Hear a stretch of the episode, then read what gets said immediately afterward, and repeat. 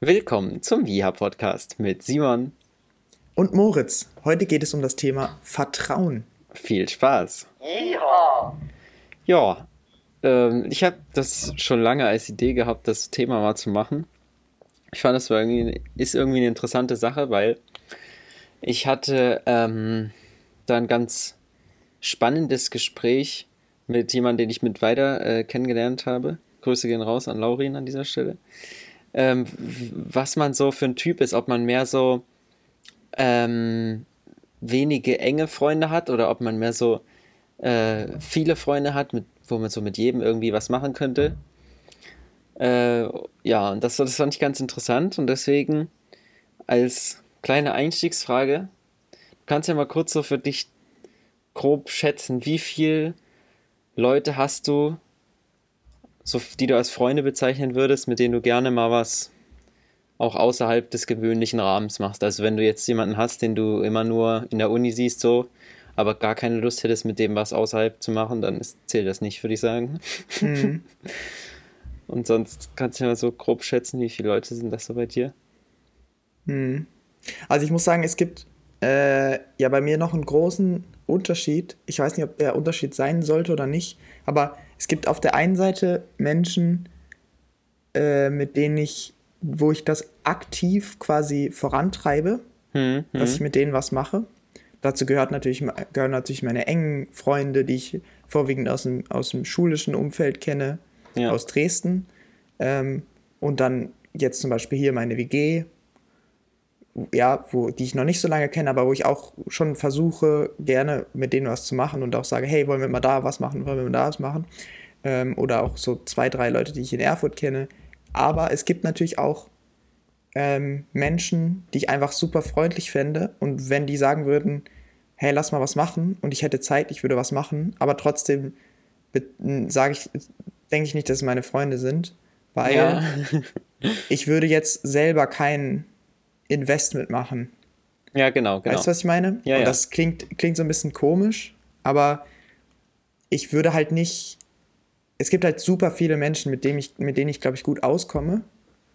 Und es gibt sogar auch Menschen, wo ich denke, die sind nur nicht meine Freunde, weil es einfach gerade quasi nicht passt, so vielleicht zeitlich oder man hat sich an einem ungünstigen Zeitpunkt kennengelernt, so zwei Wochen bevor man halt wo umgezogen ist oder sowas. Ja. Ähm, aber ich würde, denke ich, nur sagen, das sind alles meine Freunde, Leute, wo ich sage, mit denen würde ich aktiv gerne auch was machen. Ja, so. ja, ja. Und das muss dann äh, nicht unbedingt alleine sein, sondern auch in der Gruppe. Also, ja, genau. Ich finde das voll das okay. Auch. Ich finde nicht, ja. dass man mit allen Freunden alleine stundenlang rumhängen muss, müssen will. so, also ich finde das in der Gruppe ist das voll, völlig, völlig okay. Aber ja, wie viel schätze ich? Ich würde sagen, äh, also jetzt mal so ins Blaue rein, vielleicht so 12, 15? Ich glaube, du unterschätzt das. Ich glaube, das sind mehr. Ich glaube, glaub, da ver ja? vergisst man. Ich habe so für mich mal durchgezählt. Ähm, ich habe es jetzt nicht durchgezählt. Ja, ja, klar, also klar. Bei mir waren es so ungefähr 25. Mhm. Weil das sind doch, man kennt Krass. schon so von verschiedenen Gebieten schon irgendwie Leute her. Man kennt halt Leute aus der Schule, man kennt Leute ähm, so von, von, danach jetzt irgendwie so in WGs, die man gezogen ist oder ähm, die man sonst so irgendwie in der Hochschule oder Uni kennengelernt hat. Dann kennt man Leute aus der jungen Gemeinde irgendwie. Also es sind sind mhm. wirklich einige so. Ja, das ist halt wirklich so voll die Frage des äh, Freundesbegriffes, weil man ja auch manchmal das Gefühl hat, wenn ich jetzt, also manchmal nimmt man ja Freund auch so als Begriff wahr für, ja, man ist einfach mit der Person gut gestellt und man versteht sich mhm. mit der Person mhm. gut. Und wenn man jetzt sagen würde, nee, das ist kein Freund von mir, dann klingt das halt ziemlich hart auch, weil man weil man dann da direkt mit assoziiert, dass irgendwie was falsch ist und deswegen kann das nicht der Freund sein. Ja, das stimmt. Weißt du, was ich meine? Also wenn ich, wahrscheinlich, wenn man allen, wenn man niemanden, keine Ahnung, wenn man diesen weiteren Freundesbegriff nimmt, dann sind es wahrscheinlich ultra viele Leute. Ja, also es sind halt mehr Leute, mit denen man befreundet ist, als Freunde. So. ich würde zu mehr Menschen sagen, Aha. ich bin mit denen befreundet, okay. als das sind meine Freunde. So, weil okay. wenn ich mit denen befreundet bin, dann bin ich nicht mit denen verfeindet und dann ist alles okay. Aber dann mhm. sind es halt, wie du jetzt auch gerade gesagt hast, noch nicht aktiv, aktive Freunde, wo ich ein Investment tätigen würde. genau. genau, ja, ja. Mhm. Okay, verstehe ich. Und das kannst du ja kurz durchziehen. Wie viele enge Freunde hast du? Und ich würde jetzt mal als Definition nehmen, ähm, mit diesen Leuten würde ich über meine psychischen Probleme sprechen. Wie viele fallen würde, dir da ein? Würde oder Achso. Würdest du mit denen machen? Hm. Bei mir waren es fünf. Also.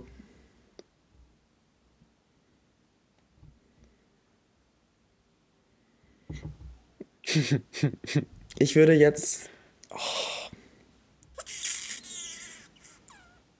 Ich, ja, ich würde jetzt sagen so acht. Ja, okay. Aber ähm, das ist auch wieder eine schwierige Sache, weil es gibt natürlich auch Menschen, wo ich sage, mit denen, die sind relativ eng oder vielmehr mit denen habe ich schon ziemlich viel gemacht, aber denen würde ich nicht über meine psychischen Probleme reden. Ja, nee, genau. Menschen, und es gibt Menschen, und die würde ich aber trotzdem als Freunde bezeichnen. Und äh, ich glaube, da haben wir uns früher mal auch in der Schule, und ich glaube, jeder kennt dieses, Gesp dieses, dieses Gespräch auch, also haben, glaube ich, viele Leute schon gehabt, dass man so feststellt, dass es halt auch Menschen gibt, mit denen man manche Sachen macht und es gibt Menschen, mit denen macht man andere Dinge. Und man würde jetzt das zwang nicht zwangsläufig gerne vermischen wollen, aber trotzdem ist es jetzt nicht so, dass es so eine Hierarchie ist. So, auf dem Level macht man das und das zusammen und wenn man dann ein noch besserer Freund ist, dann macht man das und das und das zusammen. Also es gibt einfach Menschen, mit denen mache ich gerne Sport. so, weißt du, was ich meine? Ja, auf ähm, jeden Fall. Und dann gibt es Menschen, mit denen macht man das zusammen, Menschen, mit denen kann man sich sehr gut austauschen. Und ich glaube sogar tendenziell, dass wenn man jetzt sagen würde, klar, also ich denke, es gibt ein paar Menschen, mit denen würde ich, würde ich über äh, psychische Probleme oder allgemein große Lebensprobleme reden, mhm. weil sie so sehr, sehr eng sind. Und es gibt vielleicht so ein, zwei Leute, wo ich sagen würde, ja, mit denen kann ich mir einfach gut vorstellen, darüber zu reden weil ich mir vielleicht was Bestimmtes erhoffe oder es funktioniert gut oder ich kriege ein gutes Feedback oder so. Obwohl du jetzt nicht, nicht super close bist mit denen sonst. Genau. Ja. ja. Okay, aber ich würde trotzdem sagen so sieben, acht. Ja. Okay. Außerhalb meiner Familie jetzt, ne? Die ist jetzt ausgenommen, oder? Ja, genau. Das wäre schon die nächste Frage. Okay. Das wäre schon die nächste Frage. Redest du mit deinen Eltern äh, über psychische Probleme? Vertraust du denen das an? Zum Thema Vertrauen. das ist jetzt auch wieder so eine Sache. Ich glaube, ich würde es nicht. Ah, das hängt, glaube ich, eher dann wieder mit meinem Charakter zusammen. Ich würde es, glaube ich, nicht aktiv machen. Du ich würde jetzt nicht hingehen und sagen, mhm. genau, ich würde jetzt nicht hingehen und sagen, hey, mir geht's da und da schlecht, bla bla bla. Das würde ich, glaube ich, eher dann mit anderen Leuten machen. Mhm. Aber gleichzeitig würde ich mich völlig dem öffnen, wenn meine Eltern mich da hingegen was fragen würden. Also ich habe das Gefühl, dass das Vertrauensverhältnis ist absolut da. Ähm, und ich könnte das machen. Das Gefühl habe ich zumindest. Aber ich glaube, ich würde es nicht aktiv machen, einfach weil man, mm, weil ich so das Gefühl hätte, dass es jetzt vielleicht nicht, ach, weiß nicht, ich hätte, glaube ich, das, ich habe meistens das Gefühl, dass ich von anderen Menschen erstmal besser verstanden werde. Und nur bei bestimmten Sachen würde ich jetzt meine Eltern in Betracht ziehen. Und denkst du, das ist nur so ein inneres Gefühl oder glaubst du, es ist wirklich so? Mm. Ja, das ist es schwierig, das so allgemein zu beantworten. Weil, naja, also es gibt ja. Also ich glaube, es ist oft nur ein, ja. es ist oft nur ein spezifisches Gefühl. Es ist oft mhm, nur ein spezifisches Gefühl. Und ich hatte schon auf jeden Fall mehrmals die Erfahrung, dass ich mit meinen Eltern über was jetzt ein ernstes Thema gesprochen habe und habe danach gedacht, ah krass, okay, die haben es doch ziemlich gut verstanden und ziemlich gut erfasst, was hier meine Schwierigkeit ist und haben nicht irgendwie reagiert so, hä, was ist da jetzt dein Problem? Sondern sie haben es wirklich gecheckt. Also die Erfahrung hatte ich schon öfter und deswegen denke ich, dass auf jeden Fall teilweise auch einfach so ein Problem ist davon, dass ich das nicht so auf dem Schirm habe und es eigentlich immer gehen würde. Auf der anderen Seite gibt es natürlich bestimmte Sachen und bestimmte Probleme. Da ist einfach, da steht einfach dieses Eltern-Kind-Beziehung, die steht einfach im Weg. Der, da muss ich nicht mit meinen Eltern drüber reden, weil es einfach, das, das können mhm. Gleichaltrige einfach besser beantworten. So. Und das hat dann, das ist, glaube ich, auch was, was das sollten Eltern auch gar nicht irgendwie, diese, diese Barriere, die da besteht, die, die sollte auch gar nicht wegfallen. Es gibt, es gibt, Eltern sind einfach nicht für alles da. So. Ja, auf jeden Fall. Ich, Aber tendenziell, glaube ich, ja, ist es eher ein Problem, das man selber im Kopf hat, weil man seine Eltern noch sehr als was anderes wahrnimmt. Und jetzt, wo man älter wird, äh, stellt man auf der einen Seite fest, haben irgendwie, also sind viel ähnlicher, als man denkt, haben auch ihre Stärken und Schwächen, sind einfach normale Personen und wandern deswegen natürlich auch irgendwie auf eine Ebene, wo man plötzlich mehr besprechen kann, mhm. weil es nicht mehr so diese, weil es nicht mehr so ein Gespräch ist zwischen Eltern und Kind, natürlich ist es trotzdem noch, aber eher so eine Beratungsfunktion halt von einer Seite. Ja. Ja. Das ist, ähm, es macht ja schon einen Unterschied, ob du mit jemandem über sowas reden möchtest, weil du dir eine bestimmte Reaktion erhoffst, oder ob es gut wäre, mit, je, mit jemand anderem vielleicht mal darüber zu reden, weil du eine bestimmte Reaktion bräuchtest, vor der du aber vielleicht ein bisschen Schiss hast oder die dir irgendwie unangenehm ist, aber weil derjenige, also weil deine Eltern vielleicht eine andere Perspektive darauf einnehmen können, die deine Freunde vielleicht nicht haben, aber du dich erstmal mit der Perspektive von deinen Freunden wohler fühlst, wenn die einfach was dazu sagen, so. Auch wenn es manchmal ja, nicht so viel weiterhilft. Auf jeden Fall. Und ja. es gibt ja auch, also zum Beispiel habe ich häufig äh, die Erfahrung gemacht, früher, dass einfach meine Eltern äh, in bestimmten, bestimmte Probleme als super unwichtig wahrgenommen haben. Ähm, und das kann halt in bestimmten Situationen eine super wichtige Erfahrung für mich sein, wenn man, weil man dann einfach merkt, ah, okay, ist jetzt vielleicht doch gar nicht so wichtig, mhm. ob ich mich gerade super produktiv fühle und hier meine To-Do-Listen erfülle oder nicht. Also ist es, da sollte ich vielleicht auch mal runterkommen und ein bisschen rauszoomen und ein bisschen die wichtigeren Dinge im Leben ähm, ins Auge fassen, als jetzt, ob ich jetzt super leistungsfähig immer bin. Mhm. Und auf der anderen Seite kann das aber halt, wenn es einen bestimmten Punkt überschreit, überschreitet bei diesem Eltern-Kind-Verhältnis, kann es halt auch dazu führen, dass Eltern beziehungsweise dass man sich so unverstanden fühlt, dass man das Gefühl hat, ja, meine Eltern haben da irgendwie, also die sehen das überhaupt nicht, mein Problem, obwohl ja. es existent ist. Und das, das habe ich beides die Erfahrung gemacht. Also manche Sachen, okay, hä, also habe ich das Gefühl gehabt, meine Eltern haben gar nicht gecheckt, worum es geht. Äh, und in manchen Fällen haben meine Eltern auch nicht gecheckt, worum es geht, aber es hat dann dazu geführt, dass ich quasi realisiert habe, es ist vielleicht auch einfach nicht so wichtig. Und wenn man da 30 Jahre mehr Lebenserfahrung draufpackt, dann ist es weg, das Problem. Dann gibt es es nicht mehr. Und das äh, kann dann in dem Moment vielleicht auch nervig sein, aber es kann halt dann langfristig einem auch eine andere Perspektive geben, auf jeden Fall. Ja. Wie ist das denn bei, bei dir so bei gewesen? Oder gab es da eine Entwicklung? Sehr gut gefragt. Nee, ähm, bei mir ist das so, bei mir ist das so, dass, es, dass ich das nicht mache. Also ich rede da mit meinen Eltern nicht drüber.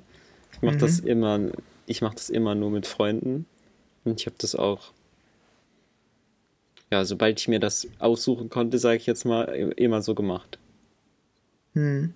Ja, sobald sowas wichtig wurde im Leben.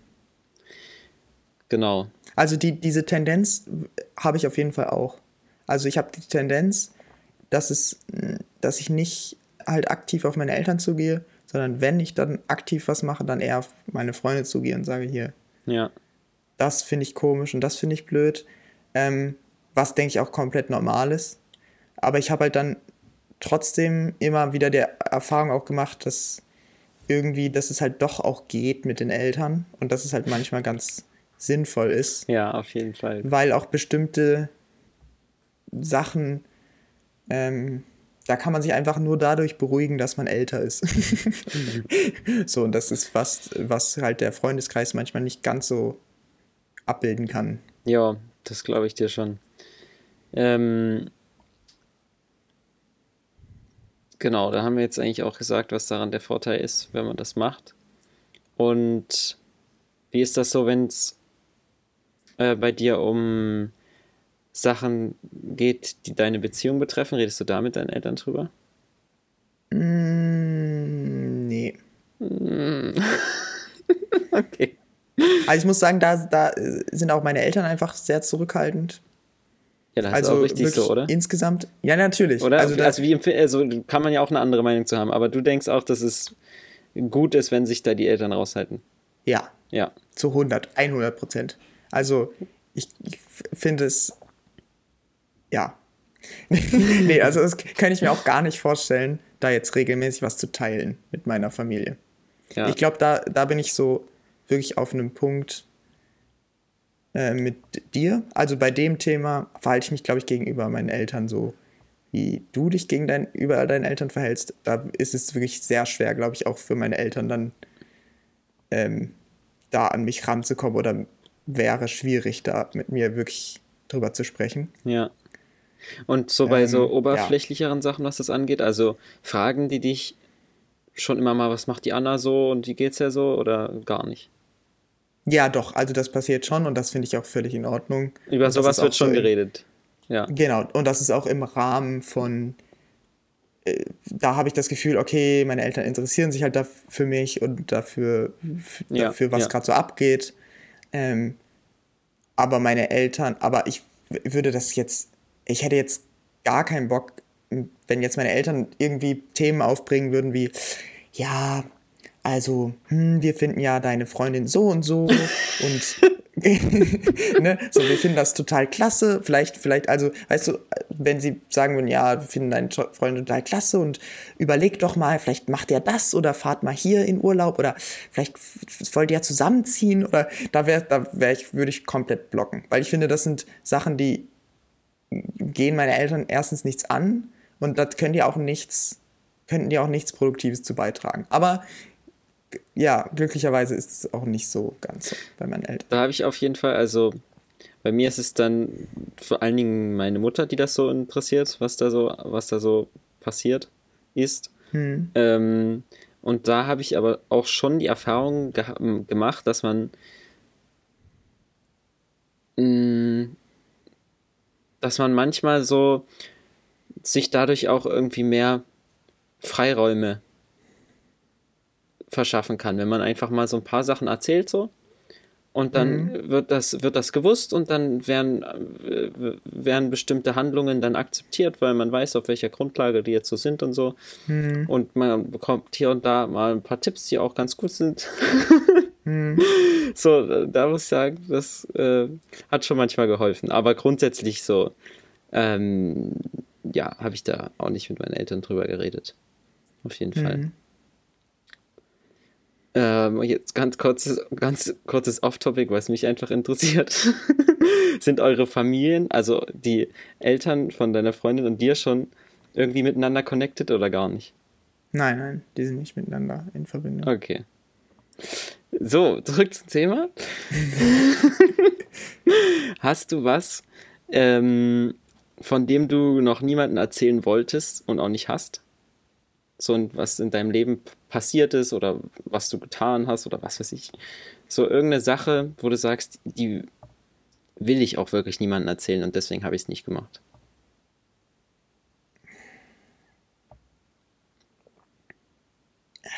Also gibt es bestimmt. Ähm, ich glaube,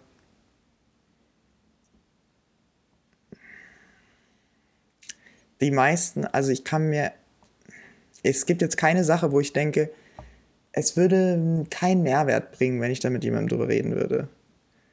Und es ist einfach nur blöd. Also ich glaube, die alle Dinge, die ich vielleicht bisher noch niemandem so klar kommuniziert habe, wären, also wären es sicher wert, sie mal klar zu kommunizieren. Und es gibt Dinge, die ich einfach nicht erzählen würde, weil sie super unangenehm sind und ich hoffe einfach, dass sie nie rauskommen. ja. Aber. Ja, okay, ja. Ja, also, aber das sind jetzt keine Dinge, die, ich, die so abgrundtief schlimm sind oder so, dass ich sie nicht erzählen würde. Sondern das hat mehr was mit, glaube ich, Bequemlichkeit zu tun. Mhm. Ähm, und ansonsten gibt es eher Themen, wo ich das Gefühl habe, ich habe da schon mal so in Ansätzen drüber gesprochen, aber so far checkt das keiner. Und das heißt entweder, dass ich es halt nicht. dass so ich halt nicht, in der Hoffnung, dass jemand aufspringt. Genau, genau. Ja. Aber, und, aber dann heißt es entweder, dass es vielleicht was ist, was nur in meinem Kopf existiert und ich mir überlegen sollte, ob das wirklich so ist. Oder ähm, ich habe einfach nur nicht den richtigen Weg gefunden, das zu kommunizieren. Also das gibt es auf jeden Fall. Ja, ich denke auch, das hat jeder Mensch irgendwie sowas. Mhm. Also, Aber gibt es denn eine Sache, die du nicht erzählst, weil du auch denkst, das wäre jetzt wirklich negativ, wenn ich das erzählen würde? Also es würde summa summarum nichts Positives bringen. Ja, denke ich schon. Okay. Denke ich schon. Also ich denke, ich hätte, ich hätte schon was, wo ich einfach denke, wenn ich das erzähle, würden einfach Menschen schlechter über mich denken, so in der Ach Hinsicht. So. Hm. Und deswegen will, will ich es einfach niemandem erzählen. Hm. so. so ist es einfach. Ja, ja, also ich glaube, das, das, da gibt es auf jeden Fall, da hat, glaube ich, jeder Mensch sowas. Ja. Ähm, ja. Ist eine interessante Frage auf jeden Fall. Ähm, wir stellen uns ein Szenario vor. Du hast deine Bachelorarbeit geschrieben und jetzt ist Abgabe und ist auch schon ein bisschen spät dran. Also die muss zu einem bestimmten, sagen wir mal morgen, zu einem bestimmten Tag muss sie dann abgegeben sein. Und würdest du jemanden anders, gibt es irgendjemanden, wo du sagen würdest, ja, dem vertraue ich das an, dass der das morgen dann abgibt? So, du drückst ihm das so in die Hand und sagst so, ja, du musst dann morgen da und dahin. Zu der, der Uhrzeit muss das dann da sein. Hm. Das richtig einzuwerfen. Ja, ach so. Also ich du sowas auf machen? jeden Fall, ja, safe. Also es gibt relativ viele Menschen, denen ich das anvertrauen würde. Aber ich muss sagen, ich würde es trotzdem extrem ungern machen, weil ich dann auch so ein bisschen das Gefühl habe, ich gebe einfach, ich gebe so die Verantwortung ab. Also ich würde, ich würde das ähm, eigentlich meiner engeren Familie komplett anvertrauen, also meinen Eltern, meiner Schwester. Ja, ja. Äh, das wäre gar kein Ding. Ich würde das meiner Freundin anvertrauen. Ich würde dir das anvertrauen. ähm, aber das Ding ist halt, man, ich würde, hätte dann eher das Gefühl, ich würde meinen Stress auf jemand anderen übertragen. Genau, man pressert halt die anderen Personen dann. Genau. Also Weil wenn die es dann, dann also, verkacken, ist es für die auch ultra schlimm. es ist, genau, genau. Absolut. Also es wäre dann halt so, ja, kannst du mir einen super großen Gefallen tun, für den ich dir nichts gebe und ich hasse dich für immer, wenn du es nicht packst. Ja, richtig. Hier ist meine Bachelorarbeit, ja. sie muss morgen abgegeben sein. Also ich würde es ja. super ungern tun, aber jetzt so rein vom Vertrauen, ich hätte jetzt nicht, wenn ich jetzt dir meine Bachelorarbeit geben würde, hätte ich jetzt nicht Angst, dass du es nicht packst, die abzugeben. Ja. Genau, ich hätte halt auch äh, das gleiche Ding. Ich hätte halt nur Angst, dass du dir dann halt zu viel Stress machst und dann mhm. irgendwie, dass es eine Ultrabelastung einfach wird. Ja, ja, ja, genau. Also das ist, ist ähm, glaube ich, dann in dem Fall nicht so ein Vertrauensding. Ich würde es relativ vielen Menschen, glaube ich sogar, wenn ich jetzt ja, drüber ja. nachdenke, vom Vertrauen her geben. geben. Ja. Okay, nächstes Szenario, Bungee springen. Ich sage dir, du kannst es nicht nachprüfen, ich sage dir einfach, yo, ich habe mich jetzt damit beschäftigt, ich habe hier alles gesichert, und du kannst springen. und ich, ich würde dir das so sagen, so ja, ich habe jetzt hier alles gemacht und das passt, du bist richtig angegurtet. Mhm. Ähm, und es ist auch keiner dabei, irgendein Experte oder so, der jetzt sagt, ja, auf jeden mhm. Fall hat der Simon das alles richtig gemacht. Ähm, würdest du dann springen? Hm. Also ich glaube, das ist fast, das ist fast, eine, das ist eher wahrscheinlich eine Frage, die man nur eigentlich spontan richtig beantworten kann. Hm. Weil ich, wenn ich jetzt sage, ja, ich würde springen, dann habe ich natürlich noch nicht die menschlichen Instinkte da, die ich halt habe, wenn, ich, wenn hinter mir der Abgrund ist. Ja, richtig. Also es könnte sein, dass ich sage, ich vertraue dir, Simon, aber ich springe nicht. ja. ähm, ansonsten würde ich mh, mm, ja, also ich glaube, ich würde dir das, dir, dir würde ich da vertrauen. Ähm, ja, würde ich jetzt aus der jetzigen Perspektive so sagen. Ja, also bei mir wäre das halt so ein Ding, dass ich wüsste, dass mein Leben dir so wichtig ist, dass du das nur sagst, wenn du dir, also wenn es wirklich funktioniert. So, mhm. ne? Weil ähm, ja, also keine Ahnung, du musst ja dann dir so sicher sein in dieser Sache, dann wird es schon passen. so, also, ja. ja. Dann ist sich dann auch ja. jemand anderes sicherer da drin. Ja. Genau. So, dann wechseln wir nochmal ein bisschen das Thema. Ähm, und zwar zum Vertrauen in unseren Staat Deutschland. Wie würdest du dein Vertrauen in unseren deutschen Staat so bewerten? Zu sagen, du vertraust zu der gesamten Sache so oder eher so nicht? Oder wie stehst mhm. du da? Mhm. Also, ich finde es ähm, sehr interessant, weil ich die letzten, weil ich ja eigentlich so aufgewachsen bin, dass ich sehr, ein sehr hohes Vertrauen in den Staat Deutschland habe. Mhm. Und das finde ich auch prinzipiell gut. Teilweise aus dem Beweggrund heraus, dass ich weiß, dass der Staat auch nur funktioniert, wenn man ein gewisses Grundvertrauen hat in die einzelnen Leistungen. Und natürlich ähm, beruhe ich mich da auch ein bisschen natürlich aus, weil es ist halt viel chilliger, wenn man Vertrauen in den Staat hat. Seien wir mal ehrlich. Ja, wenn man ja. halt denkt, ja, es funktioniert halt alles. Und wenn dann ein Impfstoff auf den Markt kommt, dann prüft der Staat das halt so durch, dass es perfekt für mich ist und keine Nebenwirkungen hat.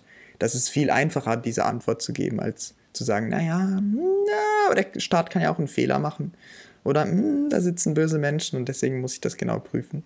Ähm, auf jeden Fall generell habe ich ein sehr großes Vertrauen in den, in den deutschen Staat und ich denke aber, dass der, dieser, dieses Vertrauen, ich denke immer noch, dass es gerechtfertigt ist. Ich denke aber, dass ich teilweise nicht wirklich das Wissen habe, um abschließend in der Diskussion gegen jemanden, der nicht so viel Vertrauen in den deutschen Staat hat, mhm ihm wirklich alles zu geben, was er braucht, damit er jetzt auch Vertrauen in den deutschen Staat hat. Weil es bei mir halt bisher, habe ich das Gefühl, noch eher so eine Sache ist von Aufwachsen und Umfeld und was haben andere Menschen gedacht in meinem Umfeld ähm, und warum denken die das und nicht so sehr eine Sache von, ich weiß einfach so super, wie das funktioniert mit den Institutionen und ähm, was passieren kann und was es hier für Rechtsfolgen gibt, wenn das nicht so ist dass ich Vertrauen habe in den Staat. Ja, und deswegen ja. finde ich es eigentlich umso interessanter, dass ich jetzt quasi so ein bisschen Jura in meinem Studium habe und so was über Staatsstrukturprinzipien lerne. Und auf der anderen Seite habe ich so ein bisschen Sozialwissenschaften und lerne so ein bisschen was über Politik,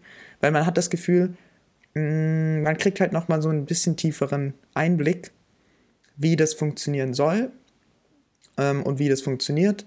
Und es ist nicht nur so man hat nicht das Gefühl, dass man aus so einer Hülse heraus argumentiert, so, ja, naja, man hat halt Vertrauen in den Staat, weil guck mal, wie viele schlaue Leute auch Vertrauen in den Staat haben.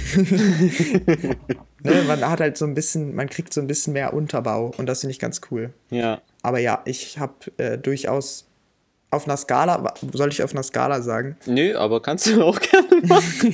okay. Sehr geil. nee, dann, dann lass ich das weg mit der Skala. Schade. Soll ich mir gerade nur so. Ja, bei der Skala kommt eh wieder nur die 7, ich sag's dir. Ja. Das ist langweilig. Ich grad, also ich habe schon ein gutes Vertrauen in den deutschen Staat, aber ich habe, ich bewundere auch Menschen tatsächlich auf eine gewisse Art, die eben etwas kritischer sind als ich. Weil ich glaube, das ist manchmal nötig halt. Hm. Also ich finde das auch ganz interessant. Wir haben ja jetzt in unserem Live was uns persönlich wirklich betrifft, keine wirklich schlechten Erfahrungen gemacht durch staatliches Handeln. Dass uns irgendwas passiert ja. ist, wo man sagt, boah, das war jetzt dermaßen ungerecht oder das hat so schlecht funktioniert, da fühle ich mich jetzt richtig hängen gelassen oder als würden da wirklich Leute mir was Böses wünschen.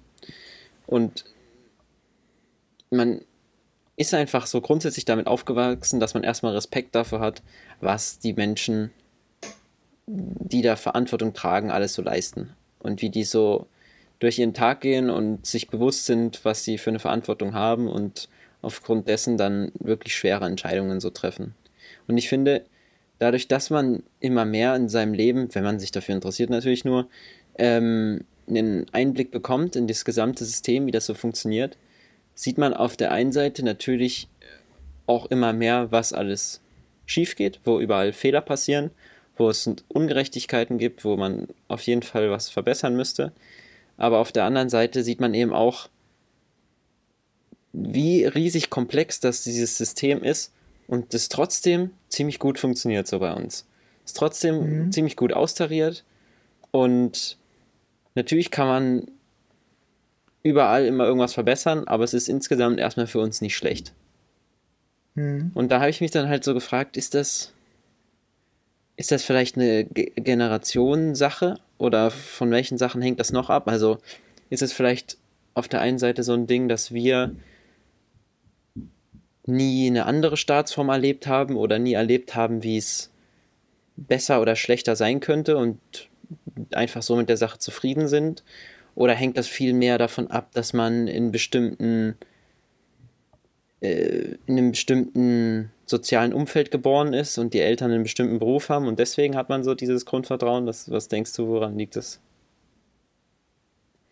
Hm, also ich glaube, es liegt mehr an dem äh, sozialen Umfeld, ähm, dass man einfach, weil ich glaube, es gibt auch viele Menschen, die objektiv die gleichen Erfahrungen gemacht haben mit dem deutschen Staat wie wir. Also mehr oder weniger, man ist aufgewachsen, hat sich, äh, also es war irgendwie alles selbstverständlich, Behördengänge waren nervig und das ist so im Prinzip alles. Und, aber der Unterschied, die haben vielleicht ähm, Eltern oder Freunde oder so, die dem Ganzen ein bisschen kritischer eingestellt sind gegenüber, die vielleicht auch andere Erfahrungen, wirklich andere Erfahrungen gemacht haben die sich ungerecht behandelt fühlen. Und allein deswegen haben die einen ganz anderen Blick auf, auf Deutschland.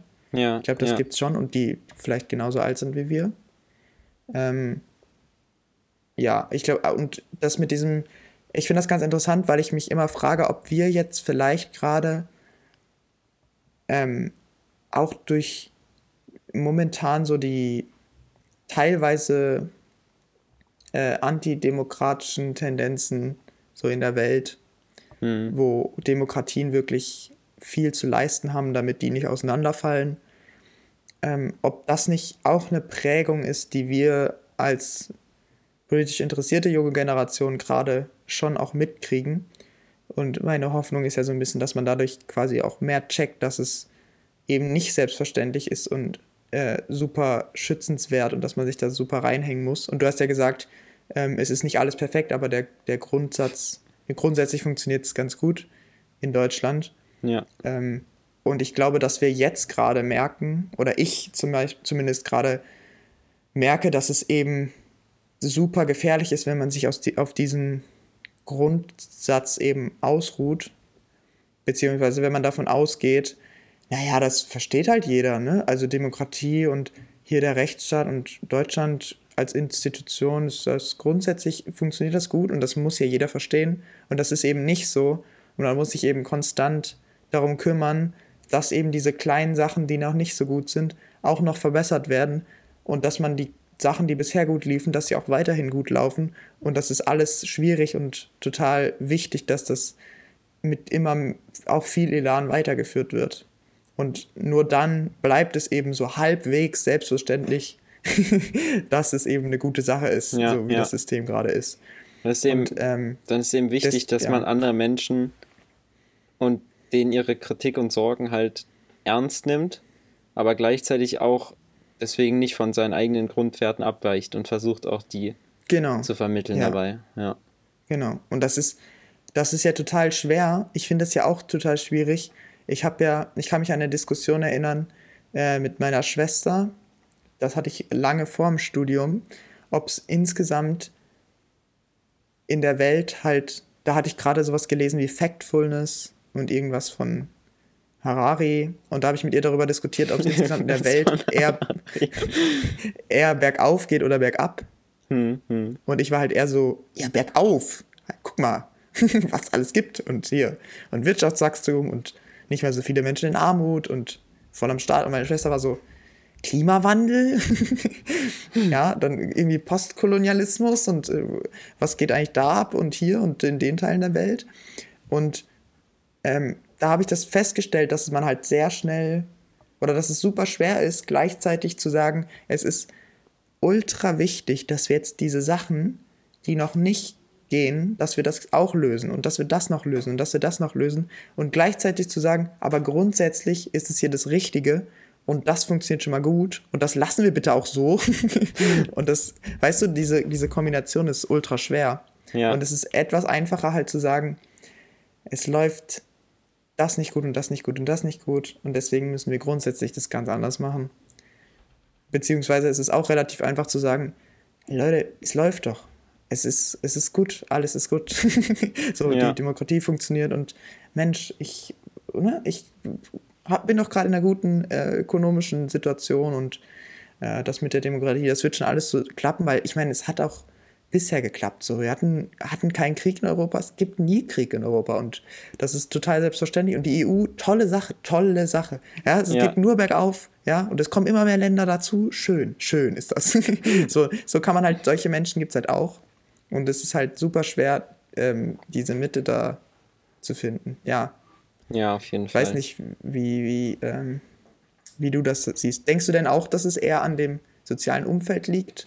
Oder an der Erfahrung, dass man quasi nur in einem relativ guten politischen System groß geworden ist, dass wir quasi dieses Grundvertrauen haben.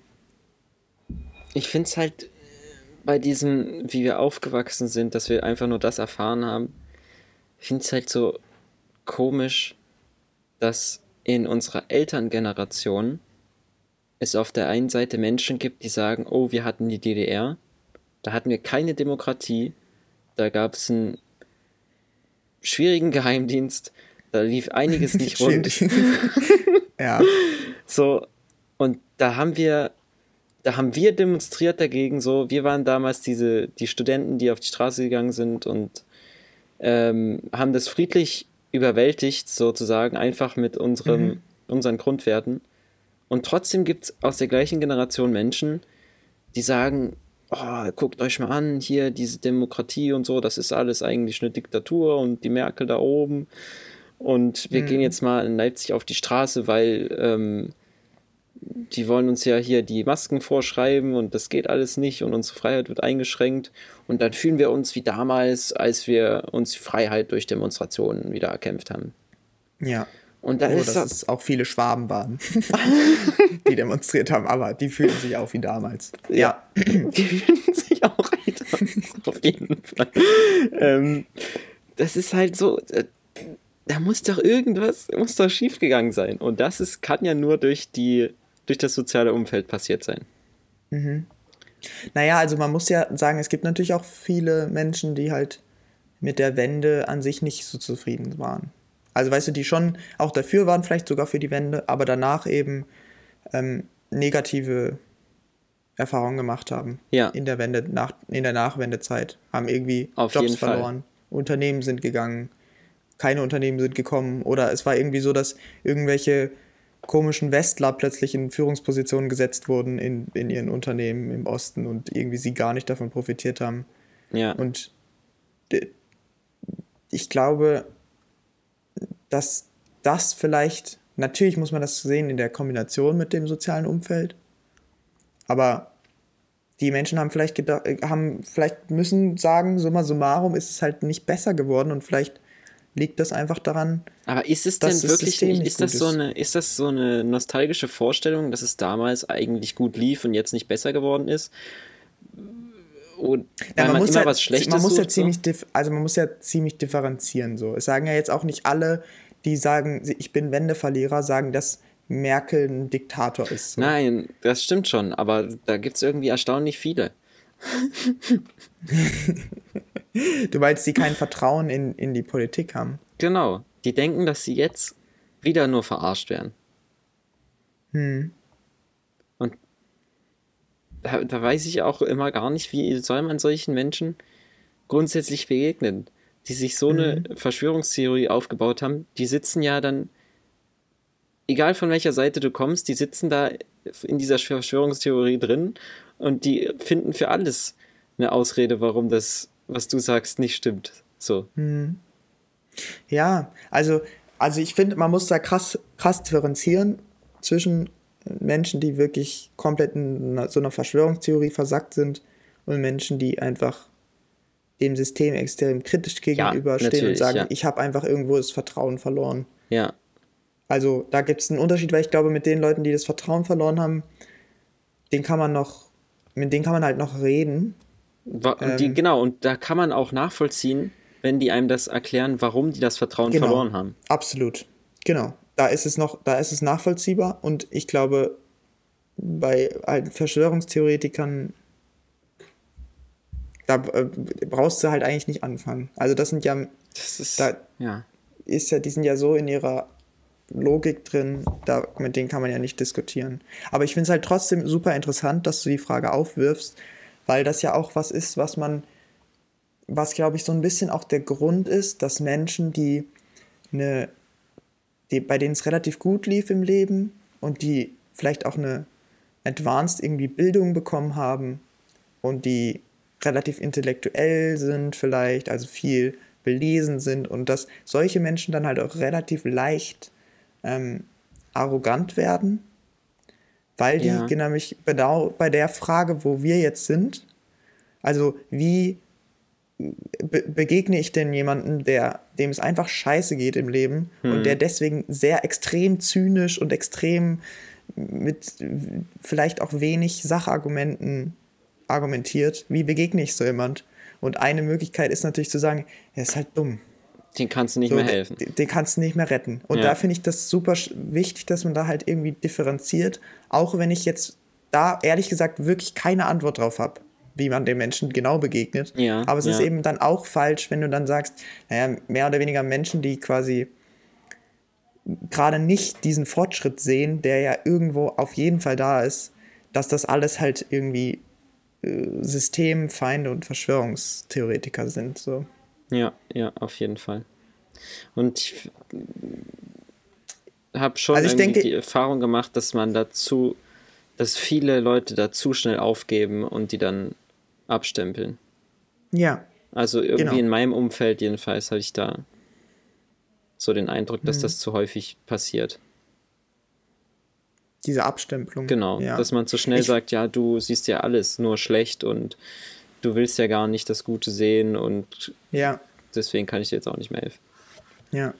Ich frage mich halt manchmal, ob es eigentlich der einzige wirklich nachhaltige Weg wäre, wenn man mit den Menschen, wenn diese, also wenn Menschen, die halt wirklich vielleicht, es sind ja super unterschiedliche Gründe, aber Menschen, die wirklich ökonomisch in Deutschland nicht klarkommen, Hm. die keinen Job haben, die ihren Job Ja. irgendwie verloren haben, die, wo das Dorf irgendwie zusammenbricht, weil halt Dörfer in Deutschland teilweise wirklich mau sind.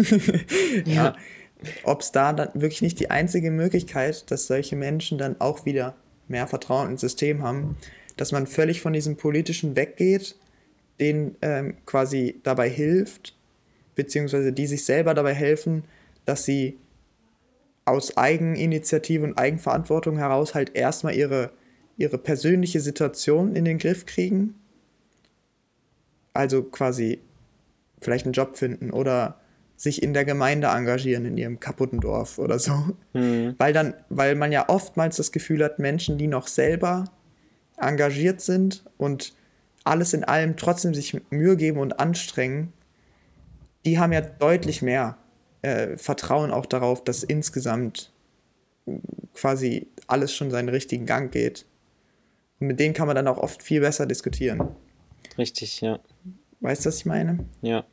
Da sind sonst die eigenen Emotionen immer zu stark im Vordergrund. Wenn man Ja, so genau. viel Negatives irgendwie gerade erlebt. Ja. Und dann überträgt man das immer gleich auf alles. Mhm. Auf jeden Fall. Und jetzt noch äh, kurz zum Abschluss, würdest du, hast du das Vertrauen, dass ähm, dem deutschen Staat sozusagen nicht die Mittel ausgehen jetzt in der Corona-Krise, also dass wir halt einfach easy genug Geld haben, um da alle durchzukriegen? Also davon jetzt mal unabhängig davon, ob das jetzt bisher schlau verteilt wurde und genug war oder so, aber würdest du sagen, es jetzt kann jetzt nicht passieren, dass selbst wenn wir das, wenn die Pandemie jetzt noch ein Jahr geht, uns irgendwie das Geld ausgeht und kein Kurzarbeitergeld mehr gezahlt werden kann und dort solche Sachen. Das passiert, glaube ich, nicht. Beziehungsweise es gibt eine Menge, Menge, Menge, Menge Staaten und da ist sich, glaube ich, jeder darüber einig, der halbwegs ähm, sich, sich das internationale System anguckt. Es gibt super viele Staaten, die deutlich weniger wohlhabend sind als Deutschland, ähm, denen das Geld bisher noch nicht ausgegangen ist. die zahlen natürlich auch weniger ja, an ihre Staatsbürger, das ist ganz Ja. klar. Aber trotzdem, glaube ich, wenn man das mal im Verhältnis sieht, es kann natürlich sein, wenn, das, wenn die Corona-Krise jetzt noch drei und fünf Jahre weitergeht, dann würde das nicht gehen. Es ist jetzt nicht, ich denke nicht, dass Deutschland unendlich Geld hat. Aber ich glaube, dass man, in dem Punkt habe ich Vertrauen, dass andere Staaten, da es deutlich, schnell, deutlich schneller zu Ende ist als in Deutschland. Und rückwirkend, auch wenn das jetzt super hart klingt, aber ich glaube, solange man nirgendwo auf der Welt einen Staat hat, der wirklich bankrott ist wegen der Corona-Krise, ist es nicht so, dass Deutschland jetzt irgendwie in Kürze pleite geht oder ja. seine die Sachen, die es beschließt, als Hilfen nicht mehr auszahlen kann. Ja. Weil ich glaube, das ist so, das ist auch so ein großer potenzieller Fe also so ein großes potenzielles Problem aus Sicht der Politik, dass sie das schon mit einbeziehen und einkalkulieren, wenn sie ihre Maßnahmen ausgeben. Also wenn die jetzt zum Beispiel ein Kurzarbeitergeld festlegen. Genau, dann oder, rechnen die schon, dass es irgendwie passt. Oder wenn die, genau, oder wenn die sagen, wir, bestimmte Unternehmen kriegen 75% ihres Umsatzes aus 2019, dann rechnen die da schon mit einem Gesamtvolumen, was über einen bestimmten Zeitraum ist und machen dann noch so ein paar Monate Puffer und dann wird es neu entschieden. Das ist jetzt nicht so, dass die quasi bis, bis, bis zum, zur Geldgrenze dort irgendwie Leuten Geld ja, bezahlen ja. und dann, ach fuck, was machen wir denn im Februar? Ja, und, und, und solange deswegen, eben das alle auch ja. glauben, funktioniert ja das System. Solange alle das Grundvertrauen haben, dass das Deutschland leisten kann, unsere Wirtschaft irgendwie aufrechtzuerhalten, ähm, solange funktioniert das System auch. Sobald, irgend, sobald es sich irgendwie breit macht, dass alle denken, oh, das klappt wahrscheinlich eher nicht, ich ziehe mir schnell alles ein, was ich noch habe und hole mein Geld vom Konto und ähm, Deutschland leihe ich dann auch eben nichts mehr als Bank oder als jemand, der Staatsanleihen kauft oder was weiß ich dann bricht mhm. das System sofort zusammen. Aber solange alle noch das Grundvertrauen haben, Deutschland, das passt schon. Ja. Das solange läuft ja, da ist ja, da ist ja in gewisser Weise auch so ein Vorteil, in Anführungsstrichen, dass quasi, dass quasi das ganze internationale System von Corona betroffen ist. Und dass Deutschlands Credibility, ja, also Deutschlands Staatsanleihen, deutlich mehr quasi, also relativ hochgestuft sind, so im ja, internationalen ja. Vergleich. Wir haben das krasseste das heißt, Rating aus selbst Genau, das heißt, wenn es jetzt insgesamt bergab geht, dann ist es immer noch wahrscheinlich nicht Deutschland als erstes, wo Leute ihre, ihre, ihre, ihr Geld zurückziehen. Und deswegen fühlt man sich da relativ sicher. Ja. Was natürlich nicht heißt, dass nicht, trotzdem Ultra-Finanzkrise ist durch Corona. Ja. Also es ist schon eine kritische, kritische Zeit, aber am Ende muss man ja auch wieder sagen, auch 2008 ist nicht in Deutschland die Welt untergegangen bei der Finanzkrise. Ja. Das war wirklich schlimm und das hat auch viel gekostet und es war es ist viel Dummes passiert und es sind haben viele Menschen da extrem drunter gelitten und es ist man muss sich überlegen, ob das langfristig ein Ding sein kann, dass es einfach mal immer wieder ein großer Crash kommt. Aber trotzdem ist es jetzt nicht so, dass in Deutschland der Bürgerkrieg ausgebrochen ist. Ja. so, und das ist an sich einfach schon eine Leistung, die ziemlich groß ist und wofür man einfach auch, ne? Wo ich dann wieder denke, okay, da habe ich dann doch wieder auch Vertrauen in Deutschland genau, ja. als Staat, weil es eben dann nicht so wie nach den goldenen 20ern war, in äh, 1930, wo dann die Leute eben nach dem Börsencrash sich so dachten, hä, das macht irgendwie alles keinen Sinn, ah, NSDAP. und dann, dann war es halt vorbei so. Ja. Das passiert halt nicht mehr so leicht. Ja. Ja. Ja, dann bedanke ich mich für dieses Super Gespräch. spannendes Thema. Ich wollte aber ganz kurz sagen, es ist krass, dass ich, ähm, ich habe wirklich bis kurz davor hier so mein Ding gemacht und jetzt machen wir den Podcast und wir sind so ab Minute 1 richtig tief ins Thema eingestiegen. Wurde direkt richtig gechallenged. ich war auf jeden Fall richtig drin. Cooles Ding. Ja. Vielen Dank fürs Zuhören. Bis zum nächsten Mal. Ciao. Tschüss.